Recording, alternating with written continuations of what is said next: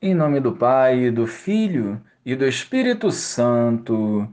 Amém. Bom dia, Jesus.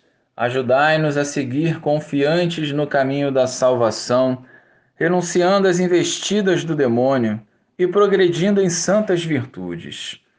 Que o Evangelho hoje nos renove e encoraje a permanecer em comunhão contigo. Amém.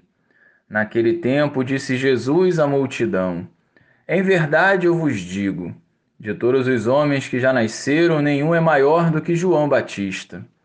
No entanto, o menor no reino dos céus é maior do que ele. Desde os dias de João Batista até agora, o reino dos céus sofre violência, e são os violentos que o conquistam.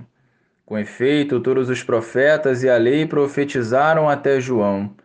E se quereis aceitar, ele é o Elias que há de vir. Quem tem ouvidos, ouça.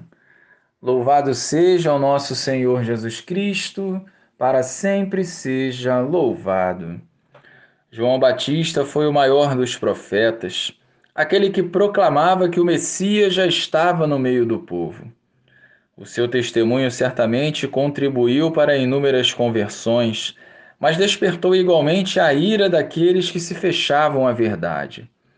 João perseverou e foi fiel até o fim, sem temer a morte. Suas virtudes atraíram os homens a Jesus.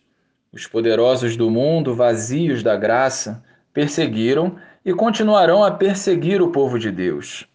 Como cristãos, devemos resistir e permanecer em comunhão com o Senhor para produzirmos os frutos de vida eterna. Devemos estar atentos à voz do Senhor e colocando em prática os seus ensinamentos. Esse foi o segredo dos santos e é um caminho seguro para amadurecermos a nossa fé e perseverarmos.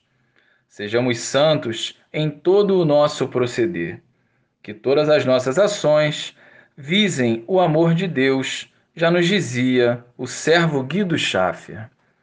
Glória ao Pai, ao Filho e ao Espírito Santo, como era no princípio, agora e sempre. Amém.